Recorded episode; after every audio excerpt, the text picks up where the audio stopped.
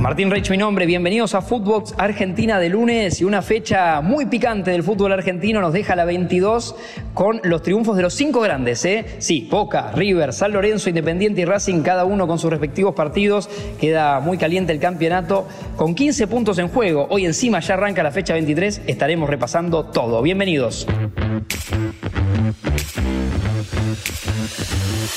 Footbox Argentina, un podcast conducido por Maxi Palma y Martín Reich, exclusivo de Footbox. Sean bienvenidos. Muy buen lunes en todo el continente. El encuentro de siempre, ¿sí? De cada fecha del fútbol argentino, en este caso la jornada 22. Martín Reich es mi nombre. Esto es Footbox Argentina. Repasamos la fecha. Hoy el abrazo a Maxi Palma y le damos para adelante porque tienen que saber en este contexto que está el rojo vivo, ¿eh? Jugada la fecha 22 y con 5 fechas por jugar, o sea, 15 puntos en juego. El campeonato argentino está electrizante. Boca le ganó, le sacó la punta a Atlético Tucumán. Aprovechó que el decano, los tucumanos, perdieron 2 a 1 y ahora Boca tiene 42 puntos, porque con 41 quedó Atlético. Boca le ganó un partido sin muchas luces, porque el Boca de, Hugo Benjamín Ibarra no, no es que brille, pero sí encuentra siempre la manera de, ganar el partido. En este caso, un juvenil, otra vez el Toro Morales, un pie por el que está apostando Ibarra. El Gonzalo es goleador, le gusta, le gusta estar frente del arco, le gusta convertir goles, yo lo conozco. Y como siempre le digo a él y le digo a mis compañeros, que siempre una, una posibilidad de gol en un partido lo tienen. Siempre, todos los partidos de él se crea alguna posibilidad. Hoy la tuvo y por suerte fue gol. Entonces, cada vez que, que participa él, como lo hizo en Mendoza, yo sé que él se va a crear una situación cuando las cosas no le salían a Pipa Benedetto. Un ratito de Morales ya le había salvado las papas a Ibarra en, eh, fechas anteriores y ahora otra vez entra para darle el 1-0 a Boca. Escueto, sí, por eso digo, brilla, no, no brilla. Pero con 42 puntos, en este momento le saca la punta Atlético Tucumán. Si repasamos las principales posiciones, Boca 42, líder en estas 22 jornadas ya disputadas, insisto, con 5 en juego, que encima la fecha 23 empieza hoy, ¿eh? ya juegan a la noche Central y Unión. Eso será otro tema que repasaremos en la semana, pero Boca jugadas, decía, 22 jornadas, tiene 42 puntos. Atlético Tucumán tiene 41, ahí pegadito. Y Racing, que se mete en la pelea y que ganó un partidazo, ¿eh? Créanme, le ganó a Central 4 a 3 en un partido que fue cambiando de dueño, por un momento Central lo ganaba 3 a 1. Y después con un segundo tiempo y 45 minutos exquisitos de Emiliano Vecchio, justamente ex Rosario Central, que no gritaba los goles por eh, el amor al club, pero que la rompió toda, mostró toda su categoría, su calidad, eh, sus, dotes de goleador también. Eh, estuvo en todos lados para que Racing gane de manera agónica un partido espectacular. 4-3, el partido de la fecha me atrevo a decir, y diga que está para pelear. El Racing de Fernando Gago, que suele juntar jugadores de buen pie, ofensivos, eh, que en este caso le rindieron los cambios y que en estas 22 jornadas queda en el tercer puesto, con 40 puntos, a 2 del líder Boca, a 1 del escolta Atlético Tucumán. Un poquito más para abajo en la tabla, 37 tiene Huracán, que perdió el clásico, ahora nos vamos a meter con eso también. 37 también tiene Gimnasia, que todavía no se bajó, el equipo de Pipo Gorosito, pero que sí, en los últimos partidos obviamente ha dejado mucho punto en el camino, porque supo estar ahí arriba. Y 35, vamos a darle crédito en el sexto puesto a River, Nunca des por muerto al River de Gallardo, así que vamos a mencionarlo. Yo sé que mi amigo Maxi Palma el lunes pasado dijo, River ya está, ya no pelea. Bueno, le ganó 3 a 0 ayer a Argentinos Juniors, un primer tiempo malo, realmente de los dos un poquito más fue Argentinos, pero River no, no pasaba nada con River. Eh, a los cerca de los 10 minutos del segundo tiempo, Gallardo metió a Juanfer Quintero. La magia frotó la lámpara y un tiro libre delicioso del colombiano a lo Messi en un fin de semana que también nos meteremos con eso, en el que Leo Messi dijo presente del rubro tiros libres. Juanfer Quintero abría el marcador para que el River de Gallardo después en una ráfaga le gane 3 a 0 a Argentinos Juniors. Un partido muy importante para, para, River también porque Argentinos es uno de los que pelea en la tabla general con River. Esta tabla general que hoy a River lo está llevando a la Copa Libertadores del año que viene. Eso implica prestigio, por supuesto, jugarla siempre porque en estos ocho años y, y monedas del River de Gallardo siempre jugó la Libertadores y nos acostumbró a todos a llegar a instancias finales y a ganarla, claro también. Bueno, de no jugarla perdería prestigio y perdería mucho dinero. ¿eh?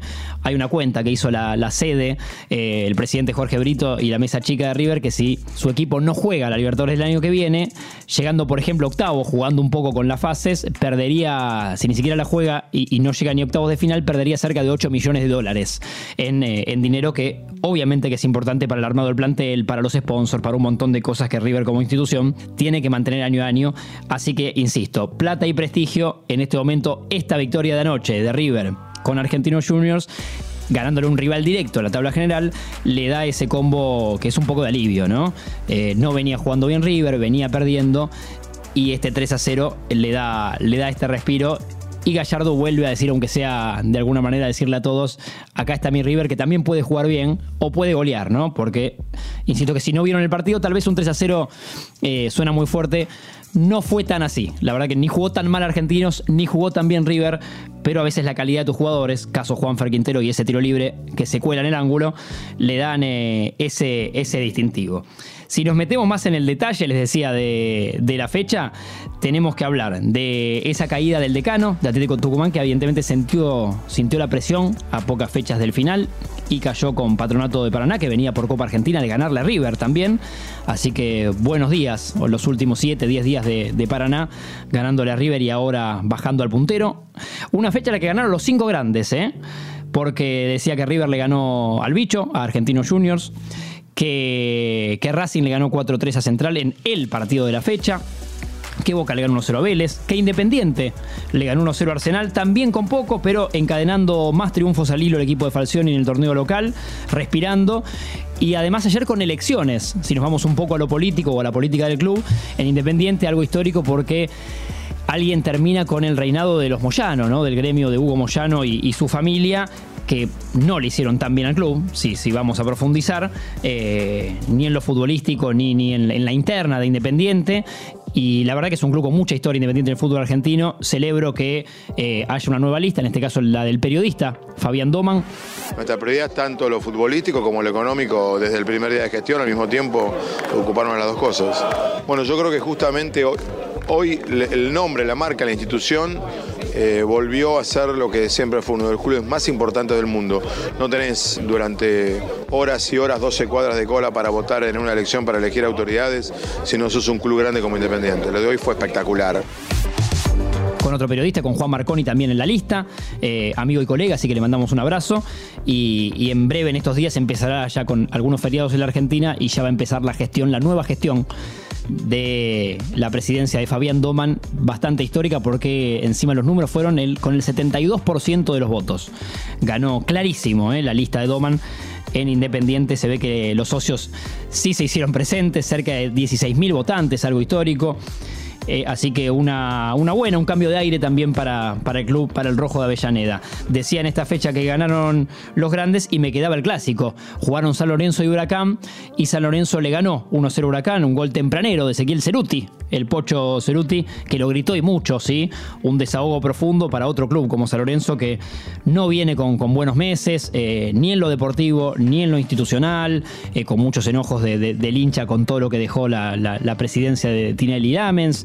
Eh, y, mucha bronca, pero sí un respaldo a, Rubén Darío Insúa, el nuevo técnico, nuevo viejo, porque es un tipo del club, porque ya lo ha dirigido y, en esta nueva gestión está, aunque sea metiéndose al hincha en el bolsillo de alguna manera, con, franqueza en el discurso y con, algunos aciertos en, eh, en el equipo, eh, bueno, le ganó el clásico Huracán, también esto le da aire a otro club. Por eso digo que fue una fecha que, le dio respiro a muchos, a muchos clubes e hinchas que necesitaban eh, triunfos que, respalden a, ya sea a sus técnicos o, también al, fútbol que juegan o a verse en la tabla un poquito más arriba simplemente, o en el caso de San Lorenzo a ganar el clásico que siempre te da buenas sensaciones. Con Huracán que venía bien, eh, lo nombramos ahí, lo nombré en la tabla con 37 puntos todavía con chances de pelear con 15 en juego y 42 que tiene Boca, o sea que está 5 del puntero Huracán que no se baja, el equipo de, Dabobe que, juega bien el fútbol, pero que perdió con San Lorenzo. Así que les decía, ganaron los, los cinco grandes, la fecha tal vez al que más le sirve, por supuesto que es al Boca de Ibarra,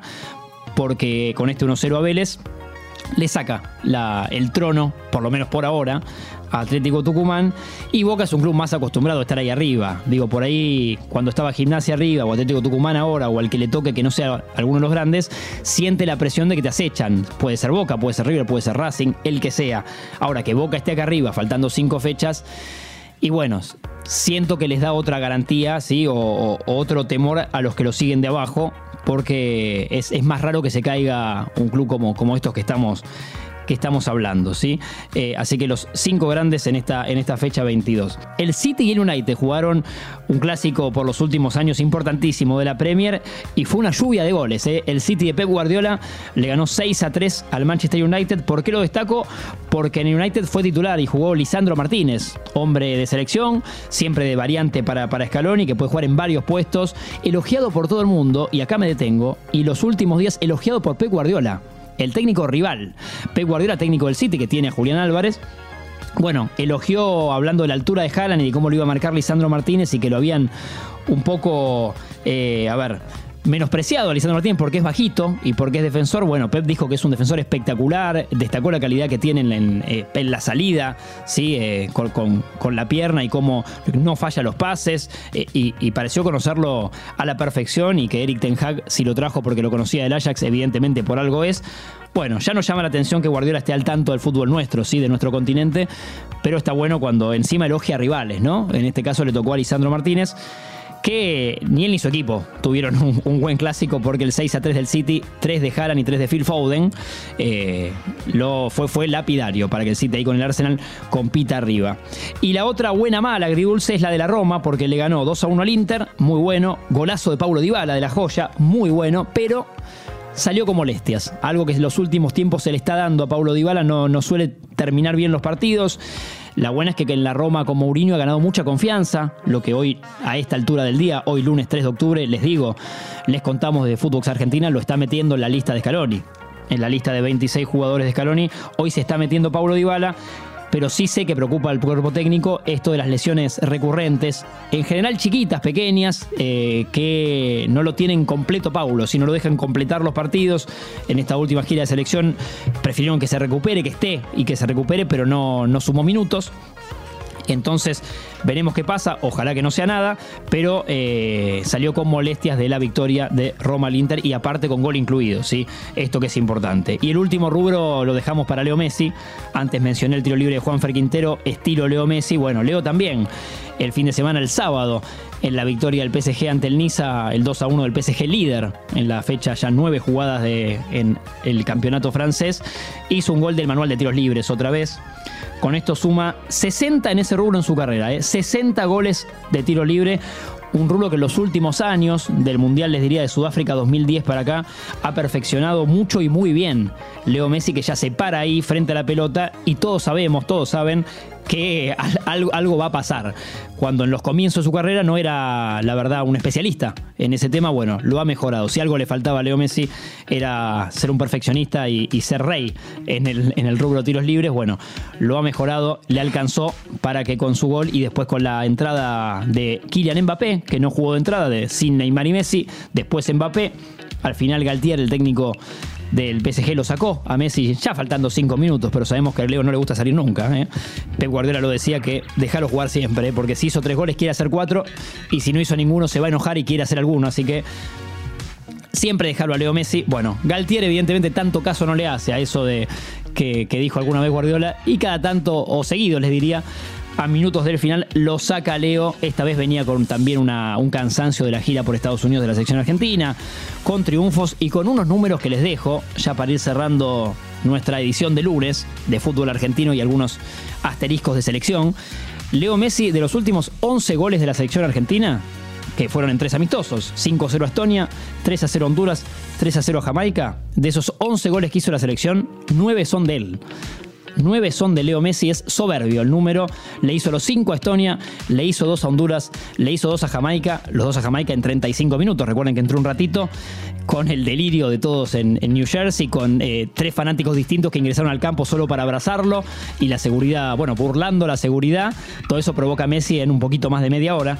Imagínense, pero recuerden el dato para lucirse esta semana charlando con amigos, con quien quieran, de los últimos 11 goles de la selección argentina en estos meses, 9 los hizo su capitán, los hizo el 10 los hizo Leo Messi. Así que está caliente el fútbol argentino. La fecha, la 22 que termina, hoy empieza la 23.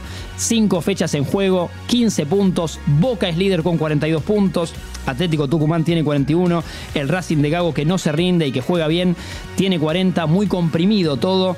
Eh, apasionante el fútbol argentino. Seguiremos hablando, nos estamos viendo. Dele seguir al canal, por supuesto, en Footbox, en Footbox Argentina, ya sea en Instagram, en Twitter, en la red que sea. El abrazo a mi amigo y colega Maxi Palma. Nos encontraremos ya el lunes que viene. A ustedes del otro lado, Martín Reich, mi nombre. Un placer. Buen lunes. Footbox Argentina, un podcast conducido por Maxi Palma y Martín Reich, exclusivo de Footbox.